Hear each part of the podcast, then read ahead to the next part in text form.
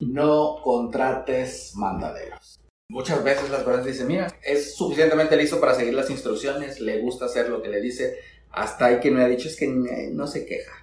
Nada de eso sirve. eso te va a servir. ese sería el perfil de un mandadero. Eso puede funcionar, pero te va a llevar a un límite muy bajo, muy promedio. Para poder tener los resultados más altos, lo que tú necesitas es alguien que tenga el hambre de ser líder. Bienvenidos a un podcast menos para cumplir tus sueños. Hablaremos de tips de negocios, historias de fracasos, motivación y know-how de grandes emprendedores. Si estás seguro que vas a cumplir tus sueños y aprendes algo nuevo todos los días, el día de hoy inicia tu cuenta regresiva. 3, 2, tenemos un problema.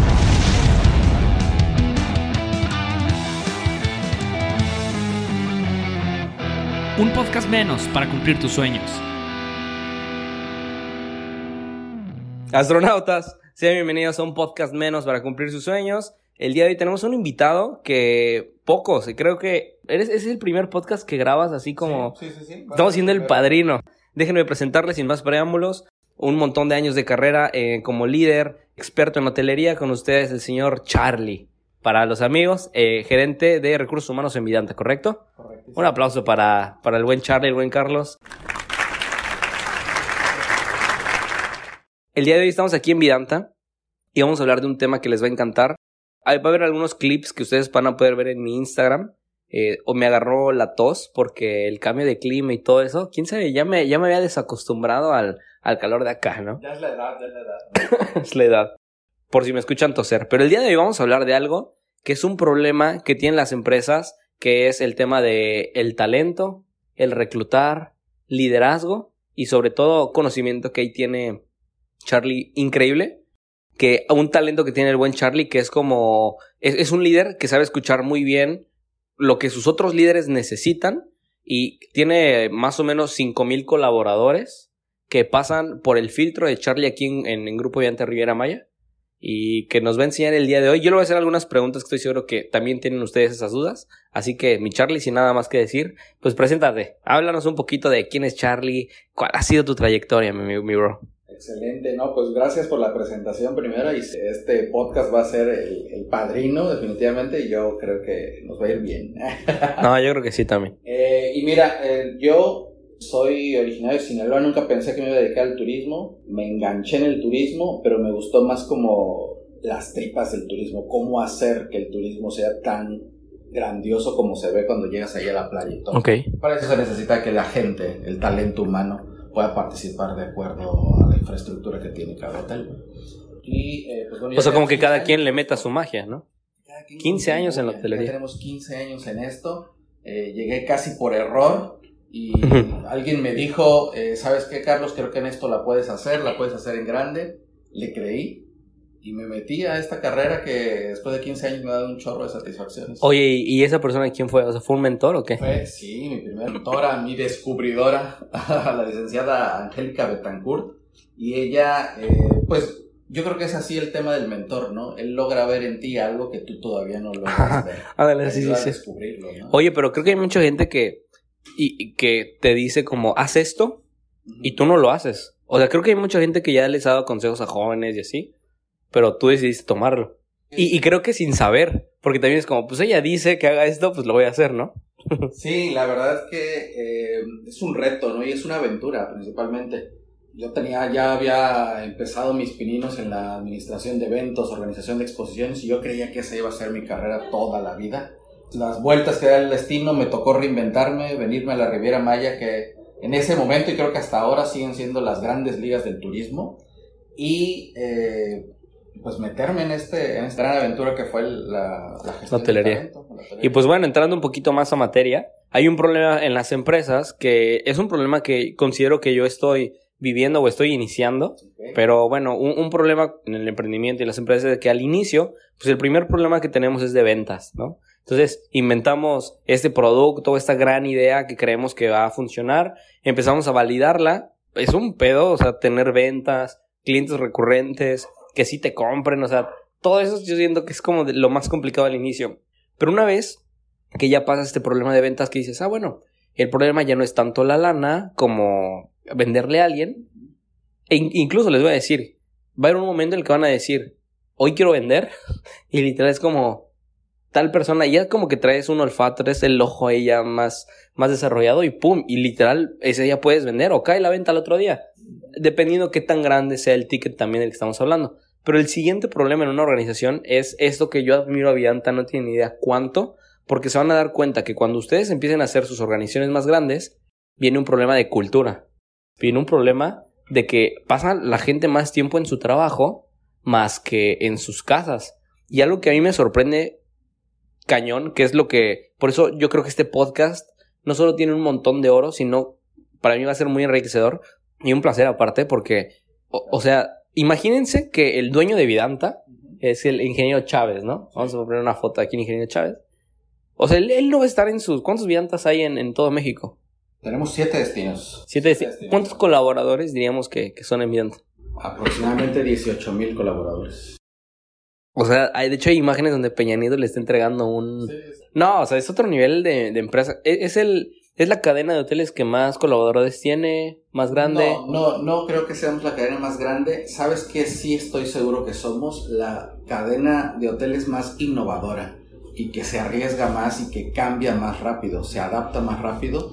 Y en verdad ya hemos dejado de ser una cadena de hoteles para ser eh, una, un grupo de empresas de entretenimiento y de hotelería. Está, cabrón y eso está bien, bien padre. Que eh, imagínense el dueño de Vidanta en todos los Vidantas, con todos los colaboradores, intentando motivar a cada uno al públicas. O sea, es imposible. Pero, ¿cómo le hacemos puntualmente? ¿Cómo podemos mejorar la cultura de trabajo dentro de nuestras empresas? Que hablábamos de otra vez. ¿Cómo lo hacemos para hacer una pandilla dentro de nuestras empresas de trabajo? Fíjate que ese es un tema súper interesante y apasionante. Primero hay que entender que toda organización no es más que la extensión de un solo hombre. Imagínate la, la sombra de esta, esa persona que funda la, la empresa. Okay. todo, la, todo lo demás de la organización es lo que logra cubrir su sombra. Entonces se estira esa sombra como no tienes idea. O sea, esa es la base. El gran sueño de esa persona se empieza a reproducir en el sueño de otros cuando te conectas, te lo vas a conectar con ese sueño o tiene significado también para ti, es que entonces dices, vale la pena mi tiempo, vale mi tiempo, la, la pena mi esfuerzo, quiero contribuir, sabes, a este sueño, porque es más grande inclusive que yo mismo, podemos contribuir juntos a llegar a eso. Y esa es la base ¿eh? de la cultura. Ahora, eh, si tú vas con un consultor de, de, talento humano, de cultura, pues te van a decir hay que tener misión, hay que tener valores, hay que tener este, sí, claro, claro. todo eso, y eso viene, eso viene con el tiempo, pero lo primero es que tengas un propósito. Si la organización tiene un propósito y lo tiene claro la persona, es mucho más fácil que los demás puedan conectar con, esa, con ese propósito. Por ejemplo, ¿cuál es el propósito en este lado del grupo Vidanta? Fíjate que Vidanta cree en la felicidad. Entonces, Vidanta cree que la felicidad es una experiencia que se puede reproducir día tras día y que no es un momento efímero, sino que, se, que puede permanecer. Para que eso permanezca, ahí es donde entra una, una filosofía pues tengo que cultivar esa felicidad hacia el interior. Y la cultiva el huésped cuando viene y pasa momentos extraordinarios con nosotros. Y la cultivan nuestros colaboradores cuando ejercen sus talentos, hacen lo que les apasiona y de eso alimentan otros sueños, ¿no? También. Y ahora, ya tenemos una cultura, ¿cómo la comunicamos? Que yo creo que el mayor pedo es ese. Creo que el emprendedor sí entiende, ojo, y eso es bien clave. No sé si este lo vas escuchando en un carro, no sé dónde vayas, o estás viendo un clipcito en mi Instagram, pero creo que el emprendedor, nosotros tenemos muy claro con lo que decimos como, es que este es el sueño y lo alcanza a ver. Pero a la hora de que te volteas con tu equipo y le platicas el sueño, ellos no lo alcanzan a ver, pero no porque sean malos o así, sino porque el emprendedor es malo vendiendo el sueño también. Entonces, Vidanta, ¿cómo ha, ¿qué ha desarrollado, cómo le ha hecho para transmitir esta cultura? Eso, eso que dices es, clave eh, y es comunicación cómo comunico mi sueño al siguiente escalón, a la, siguiente persona.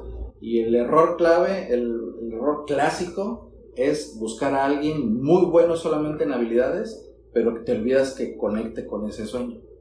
Eso tiene un nombre también, le llamamos fit cultural. Y lo que nosotros hacemos en Vidanta es eh, testear a las personas, preguntamos, indagamos, tratamos de conocerles muy rápido, porque el reclutamiento es muy rápido también y ver si esa persona hará fit con nuestra cultura. Ok.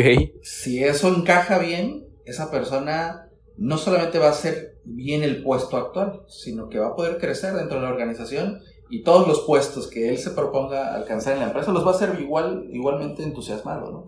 Entonces diríamos que siempre Vidanta se va por más actitud. Sí, completamente. ¿Qué? No, y, y la verdad es de que eso me encanta porque yo, yo trabajé en Vidanta un muy buen rato, tal vez estuve un año en Vidanta. Y justamente yo fui a un chavo que le dio una oportunidad que no sabía ser mesero. Que de hecho aquí entrenó, no sé si esté bien decirlo, pero que yo mentí en el currículum. Seguramente muchos mentieron, ¿no? no sé si esto puede tener alguna repercusión más adelante. El ingeniero Chávez, ¿no? De que nada, pero... A ver, yo mentí, yo dije de que no, este, pues yo trabajé en 15 años. También pensando yo que eso me iba a dar currículum, ¿no? No me dio nada. Pero al final de cuentas, cuando me hace la entrevista, pues me dijeron, a ver, véndeme, ¿no? Yo me puse en modo youtuber y les dije de que no, y te voy a vender, que no sé qué, y esta es una hamburguesa increíble. Y dijeron como, pues el güey no sabe y no tiene idea, pero pues se ve que le echa ganas. Y me dieron una oportunidad y yo creo que eso es algo bien importante porque muchos jóvenes tenemos ganas y como no tenemos nada de experiencia, nos dicen en muchas empresas que no. Es más, eso creo que habla mucho de la grandeza que tiene el, todo el equipo de Charlie a la hora de reclutar. Porque ahorita pensándolo bien, yo fui a pedir trabajo a, restaurantes que ya cerraron en la Quinta Avenida, como, bueno, de un grupo muy grande aquí. Sí están chidos, pues, pero es muchísimo más chiquito que Vidanta. Y allá no me aceptaron, y aquí sí. ¿Qué quiere decir? Que entonces, si una empresa tan grande como Vidanta está aceptando gente, pues, de cierta forma inexperta, pero que aquí logra capacitarse, pues, ¿por qué nosotros en nuestros emprendimientos, que seguramente van a ser más chiquitos que Vidanta, queremos agarrar siempre a, a pura persona como un Da Vinci, ¿no? Ajá. alguien súper intelectual. El mejor de la clase. Queremos agarrar al mejor de la clase. No, y hay un punto también como que quería mencionar ahora. Agarran a gente como inexperta también, pero con mucha actitud, con mucha hambre, o que el sueño va alineado. ¿Cuáles son esas cosas que ustedes como equipo han desarrollado para que el colaborador también logre crecer? ¿Algún plan como de educación aquí o, o qué onda? Sí, sí, la verdad es que hay, hay muchos planes ya muy estructurados, muy, muy madurados. De mis 15 años en, en- de carrera en, en yo tengo 9 años invertidos aquí y eh, he podido aprender primero, pero he podido, después de que aprendes, de empezar a darle el toque, ¿no? Y, y estos planes, como los llamas, son eh, planes de desarrollo, planes de crecimiento, que la idea es hacerlo un tanto a la medida. Como somos tantos, lo que hacemos es muchos moldes, ¿no? Entonces decimos, bueno, un mesero a dónde quisiera llegar. Que, que ojo, eh, perdón, paréntesis, este molde se llaman estándares, se llaman sí, procesos, claro, claro. se- y muchos en la empresa no tenemos nada, y es como, güey, tú capacita al que acaba de entrar y listo, ¿no? Sí, sí, sí. O sea, no hay estos, esos SOPs, ¿no? Por ahí algunos le llaman en video o capacitaciones.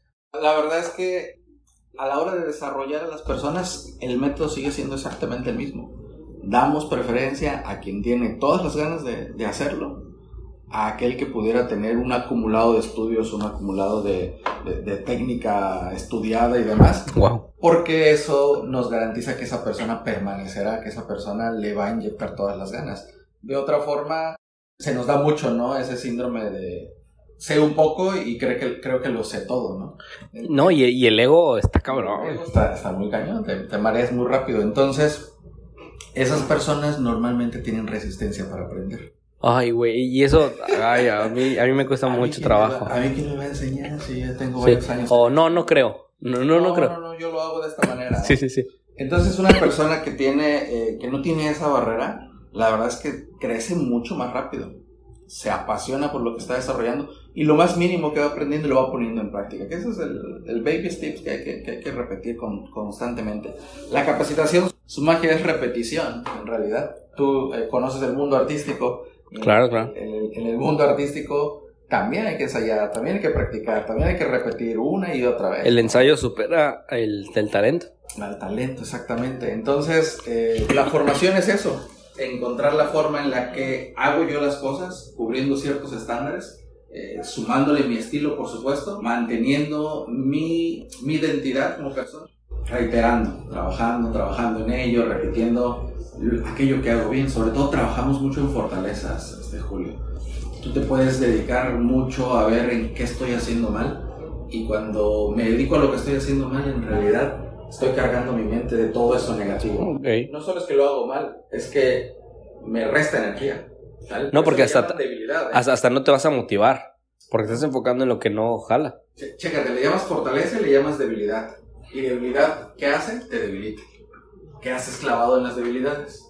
Hay que meterle la fortaleza. Si te debilita, ¿no? Hay que clavarse en las fortalezas. Me meto en las fortalezas y entonces dices, no tengo muchas, tengo una, dos. Son más que suficientes. Con esas dos, tres, la verdad es que hay estudios interesantes que dicen que por lo menos tenemos cinco bien fuertes. Hay que alinearlas, hay que pulirlas y esas fortalezas te van a llegar a, a crecer en aquello que te has propuesto. No, y la verdad es de que yo soy bien fan de esto, porque muchas empresas luego me dicen de que Julio quiero que me ayudes con el reclutamiento de mi empresa. Y es como, ah, sí, sí, te ayudo. Y la verdad es que hemos hecho un montón de magia. Eh, era como que recibía, no sé, dos perfiles al día y con ayuda de redes los hacemos que reciban hasta 50 al día, que son empresas que tienen más de mil empleados que todo el tiempo están rotando. Pero, eh, pues ahí fue donde yo dije, no manches, Vidanta, ¿qué onda, no? Porque hay un término en negocios el cual se llama propuesta de valor al colaborador o al empleado, ¿no? Correcto. Donde al final de cuentas, ¿cómo definirías tú esta propuesta de valor al empleado? Es bastante sencillo definirlo. Lo más complicado es ponerlo en marcha y desarrollarla, sobre todo. Eh, Vidante tiene una gran propuesta de valor, que es, se traduce como aquello que adicional a mi salario, al, al- al contrato monetario, ¿qué más me ofreces? No? ¿Qué, qué más me voy a llevar? más voy a ganar? Y, y que a veces como, como dueño de negocio muchos dicen, pues güey, ya le estoy pagando, ¿no? Sí. Que dice, pero pues es que ya va- él debería ser su chamba. Y justo ese iba el punto. Me dicen, es que quiero reclutar. Ok, les hacemos que les lleguen los leads, pero nos damos cuenta que la gente va, pero no se queda. Ajá. Y precisamente es eso. Creo que, al igual que en el tema de ventas, cuando tienes un buen producto y pues se vende, con poquita lana, con poquita publicidad vas a vender un chorro. Pero con una gran propuesta de valor al empleado, con poquito reclutamiento que hagas, te van a llegar a un buen. ¿Dirías que Vidanta es una empresa que nada más publica algo en redes y llegan un chorro de perfiles a querer trabajar aquí? Sí hay un buen engagement en ese sentido. Eh, Yo me enteré por redes, de hecho. Ah, fíjate, fíjate, hay, hay mucho- no siempre fue así.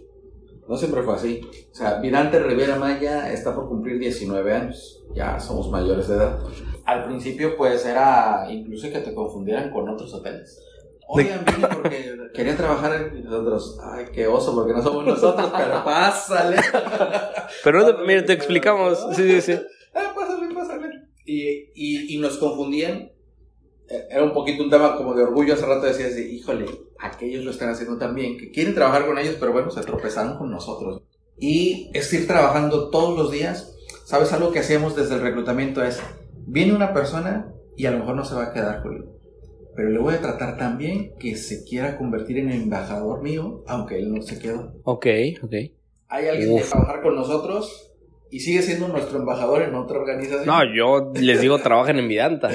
sí, sí, sí. Y hay personas, bueno, hay algo que nos pasa mucho, le llamamos talento boomerang. Personas que eh, trabajan un buen ratito aquí con nosotros, luego se van, prueban, prueban suerte en otras organizaciones. Prueban que no está tan chido en otro Dicen, lado. Oye, no está tan chido allá. A veces aprenden otras cosas, eso es muy válido en la industria.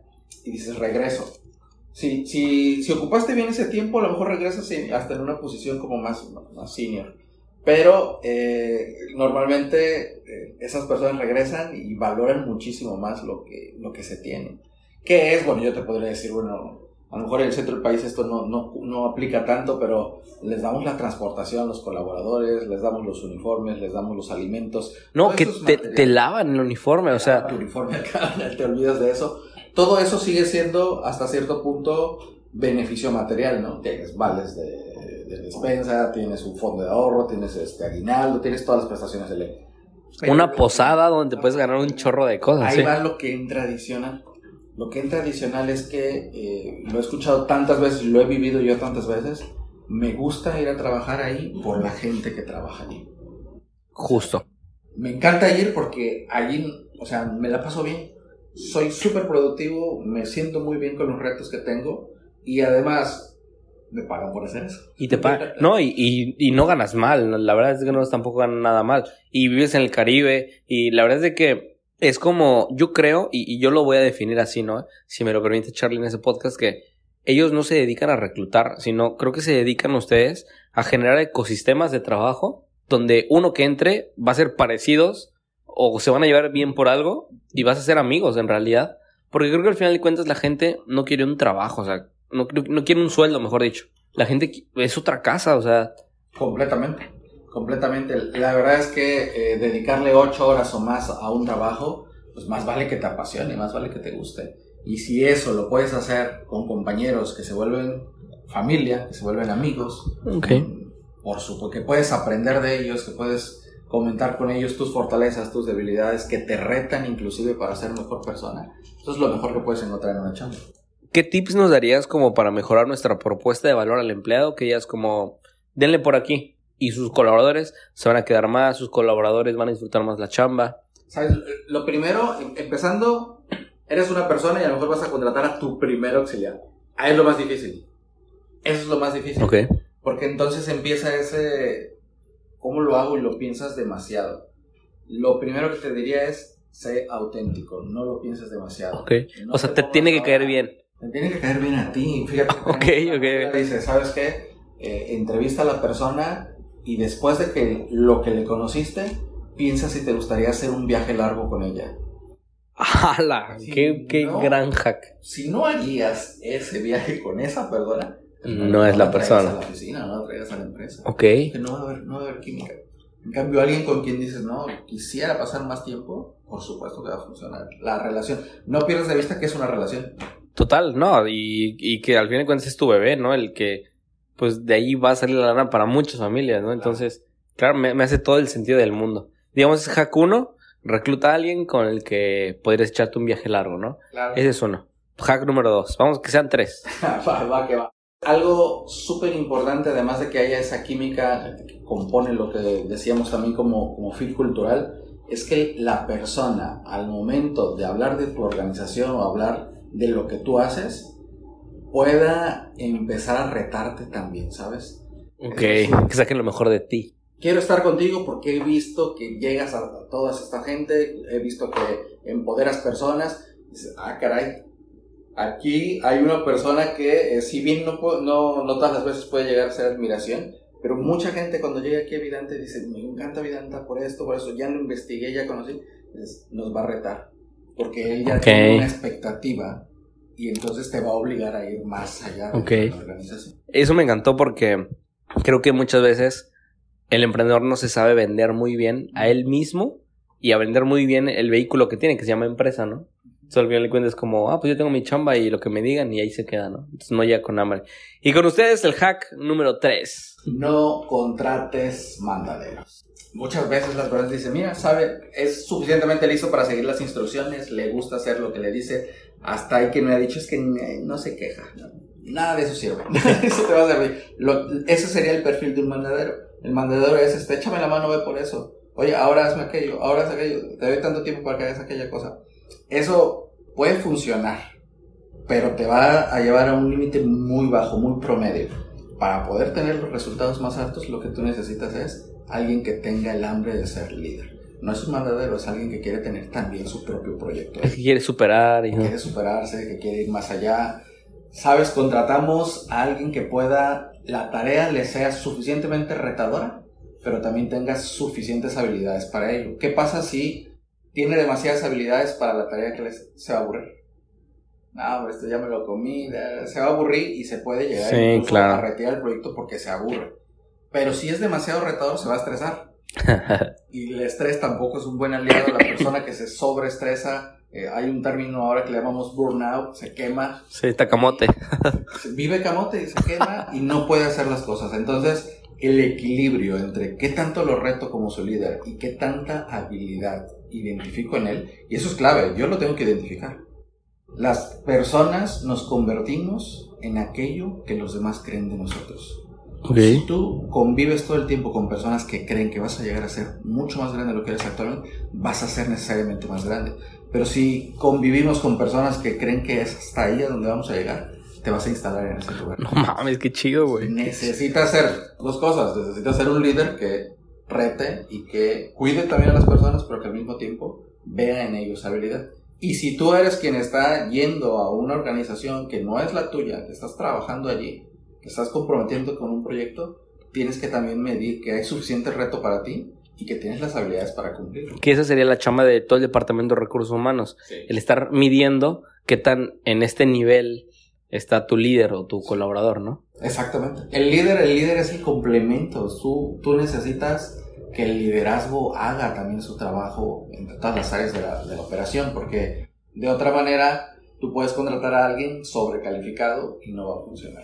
No, para los que creían que vender era un pedo, ya tienen otro pedo, nuevo problema. Ahora tienes dos problemas.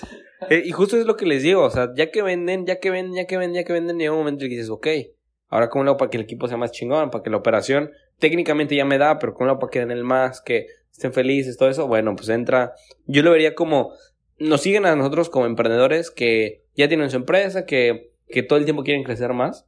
No es su primer colaborador, sin duda alguna. Ya tienen ya un flujo. Incluso muchos ya tienen familia, ya. O sea, no van iniciando.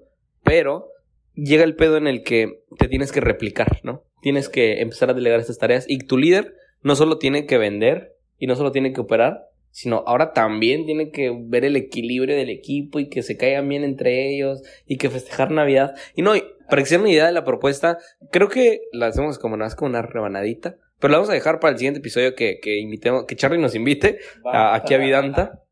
Pero sí platicar el que, sin duda alguna, yo creo que hay que crear programas dentro de nuestra organización que ayuden al colaborador a que se desarrolle tanto con sus habilidades blandas como persona, tanto como técnicas, ¿no? Que aprenda el trabajo que debería de estar haciendo, ¿no? Y eso es dedicarle tiempo y lana también, al final de cuentas. Porque aquí, aquí tienen programas que se llama PCI, tienen los jumps. Plan de carrera, eh, jóvenes universitarios en el mundo profesional, tenemos Club Elite, tenemos eh, ceremonias de prevención de bien hecho, tenemos muchos más programas y todos lana, como dices. Es lana. La clave es ver que ese dinero te va a generar un retorno de inversión en la satisfacción de tu gente y por, ende la gente trabaja más feliz, trabaja más. No, y uh, lanza aquí como dato, así como embarradita también. O sea, cuando tú vienes todos los días, te portas bien, no rompes nada, porque, por ejemplo, como mesero, pues se te pueden caer un buen de cosas y pues los rompes, ¿no? Y eso al fin de cuentas, si andas, rompe y rompe y rompes, como que, oye, ¿qué onda con este compa? Sí, ¿qué está pasando? Te dan un, un, pues, algunos premios, ¿no? Y algunos beneficios como colaborador y hace pues que estés todo el tiempo como con un challenge. Al final de cuentas, ¿saben qué? Lo, acabo de definir de una forma. Creo que es un juego, o sea, es como un juego. Y el reclutar tiene reglas para que el colaborador se quede y si no, él solito se vaya o si no, se le amoneste y cosas por el estilo, ¿no? Sí, claro. Y, yo quiero cerrar este podcast, eh, aparte de agradecer el tiempo mío. Gracias. les juro, a ver, yo tengo los, los screenshots de mensajes. Yo le escribí al gerente de, de allá de Joya que es el señor Samuel, que le mandamos un saludo. Saludos. Saludos al señor Samuel. Yo le dije, señor Samuel, deme chance de regresar a trabajar de mesero el noviembre, diciembre y enero. Porque me gustó. O sea, y al inicio no me gustaba ser mesero ni nada. Pues, o sea, no. Pero imagínense el nivel de la propuesta que tenían hacia el mesero, que es, digamos, un eslabón, digamos, bajo, por así decirlo como para yo que ya tengo un emprendimiento, que ya tengo equipo, tengo estructura, de poderle decir, equipo, sigan operando sin mí, me voy a trabajar de mesero otra vez. O sea, por el simple hecho de que está chido, o sea, hay un ambiente laboral donde nos llevamos chido, donde hay un ambiente que a mí me gustaba mucho, el, pues que sí se extraña en cierta forma como que la camotiza, eh, el, el, el burnout de decir, Ay, o sea, ya a tus amigos ni siquiera como que los reconoces. Es como que quítate, porque llevo tarde mi platillo, ¿no? Yo le dije que quería regresar y me dijo, es que no me gusta que premiar, ¿no? Si, si ya le, estás rompiendo, pues ¿por qué? Le dije, no, pues es que me echas, o sea, quiero regresar por gusto. Y que es más, no me pague, solo déjeme grabar. Quiero grabar el... No, te juro, yo me vendría a trabajar gratis. O sea, yo me vendría a trabajar gratis porque es una forma como para conectarme. De hecho, ahorita que me invitan a Vidanta, y, y es otro gran ejemplo de la propuesta de valor que tienen a sus colaboradores, los videos que yo les hago a Vidanta, ninguno sale al público en general. Todos son para sus colaboradores. O sea, están invirtiendo en marketing para su equipo interno.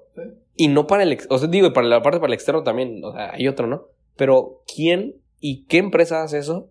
La verdad es que contadas. Contadas, contadas. Y eso me gusta mucho de Vidanta. Vamos a seguir colaborando con más podcasts, con más videos.